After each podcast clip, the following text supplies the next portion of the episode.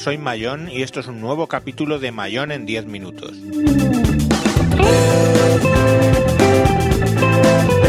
Hoy vamos a hablar de la presentación del Surface 3 Pro que realizó Microsoft el día 22 de mayo.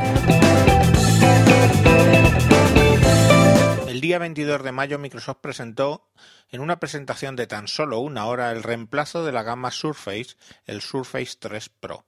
Microsoft lo presentó advirtiendo de que no se trataba de competir con los fabricantes de tablet y que las máquinas contra las que compite este nuevo equipo no son los, los estables Android y iPad, sino los ultrabooks como el MacBook Air e incluso los portátiles.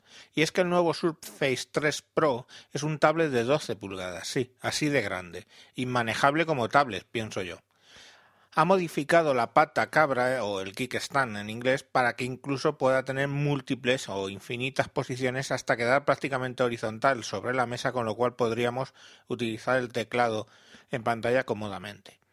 El teclado además adicional es el Type Cover 3 que es más grande, obviamente, para cubrir eh, la pantalla de 12 pulgadas y por tanto las teclas son algo más cómodas y el trackpad más grande. En cualquier caso, los que probaron el trackpad han comentado que tampoco es una mejora como para tirar cohetes. Además, ese teclado, como he dicho, es opcional y no viene incluido con el equipo. La pantalla tiene una resolución de 2160 por 1440 y la relación de contraste más alta del mercado, dijeron. Se supone que a la luz del sol se verá bien. El equipo lo que sí que incluye es un stylus activo marca Entric. Esto es una decisión polémica, puesto que los anteriores Pro llevaban la tecnología Wacom, que en mi opinión y en la de otros muchos es la mejor tecnología de lápices activos. En la tecnología Wacom la pantalla lleva una capa adicional que recibe la posición del lápiz. Eso es común con Entric o Synaptics pero además lleva otra capa que produce un campo electromagnético que alimenta al propio lápiz gracias a un par de bobinas que lleva dentro. Nunca se gastan las pilas del lápiz porque no lleva, se alimenta de la pantalla. En el otro extremo tenemos el lápiz Entric que lleva al loro tres pilas, tres, una AAAA que alimenta el lápiz y otras dos pilas de botón que alimentan el botón trasero que sirve mediante Bluetooth para abrir automáticamente OneNote y poder empezar a escribir. La justificación para este, en mi opinión, desvarío es que al no tener tantas capas la pantalla, la punta del lápiz queda más cerca del punto donde aparece el punto en la propia pantalla. Yo he usado Wacom en, por ejemplo, el Samsung eh, Note 10.1 y nunca noté esa diferencia y o no era molesta esa separación. Lo que es molesto y mucho es cuando se te agota una batería AAAA en mi lápiz Synaptics, por ejemplo, y tienes que buscarla porque son baterías bastante difíciles de encontrar. Este mismo viernes, tomando notas con mi Dell Venue 11 Pro, me quedé sin la pila de las narices y me enfadé bastante. En todo el fin de semana no he conseguido encontrar una pila AAAA, no confundir con las AAA de los mandos de la tele o las antiguas AA aún más grandes de los mandos más viejos.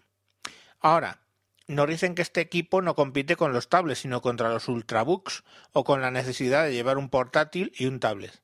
A ver, ¿para qué llevar las dos cosas? Yo no lo sé.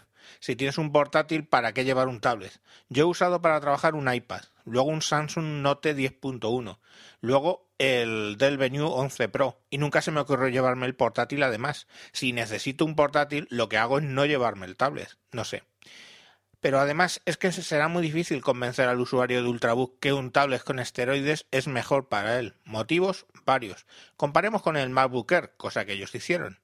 Ok, el Surface 3 Pro tiene más resolución, pero tiene menos puertos. En concreto solo cuenta con un USB.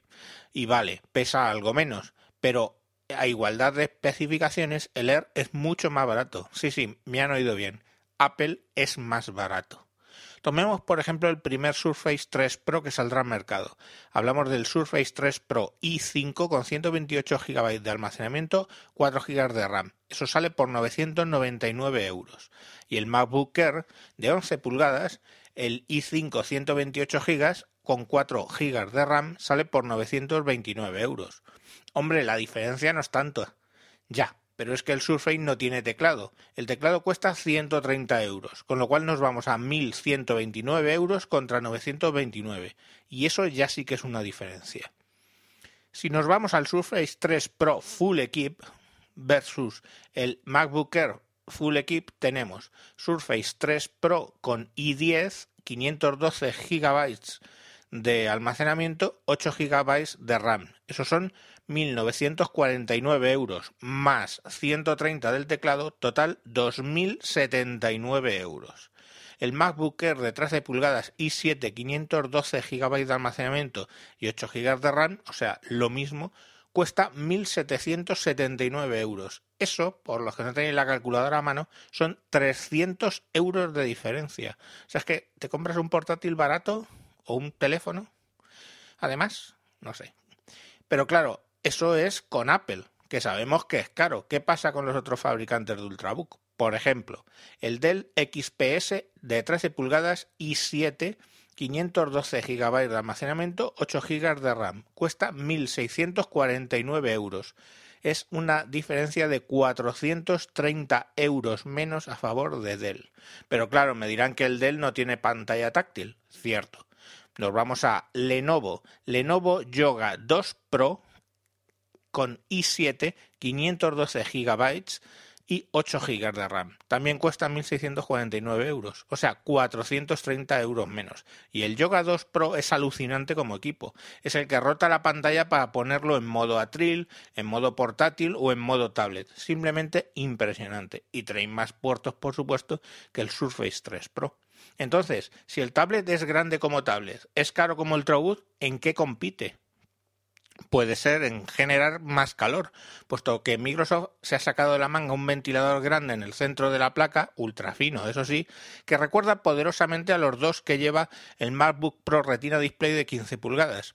Y según confirman en otras webs, el modelo i5 que es inferior al i7, se calienta bastante y cuando requiere mucha carga, como en un juego, se escucha bastante el ventilador, cosa que también pasa en los teóricamente silenciosos del MacBook Air del, perdón, del MacBook Pro Retina Display. Y además, el hecho de sacar un equipo a todas luces para profesionales y para vender muy poquitos, eh, hace que el, ecosistema de aplicaciones Metro, ¿vale? las que más se usan en las, eh, los tablets con Windows, sea poco atractivo para los desarrolladores. ¿Quién va a desarrollar si sabe que lo hace para poquitas, poquitas máquinas?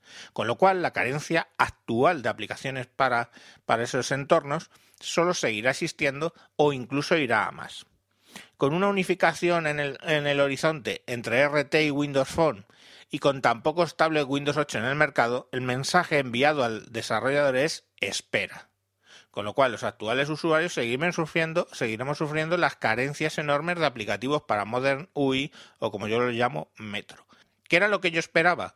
Lo que yo esperaba es que sacaran un Surface pequeño de 8 pulgadas con un stylus. Eso sería un equipo para realmente las masas, para que realmente hubiera un volumen más grande de tablets con Windows, con lo que conseguiríamos hacer la plataforma más atractiva para los usuarios y para los desarrolladores.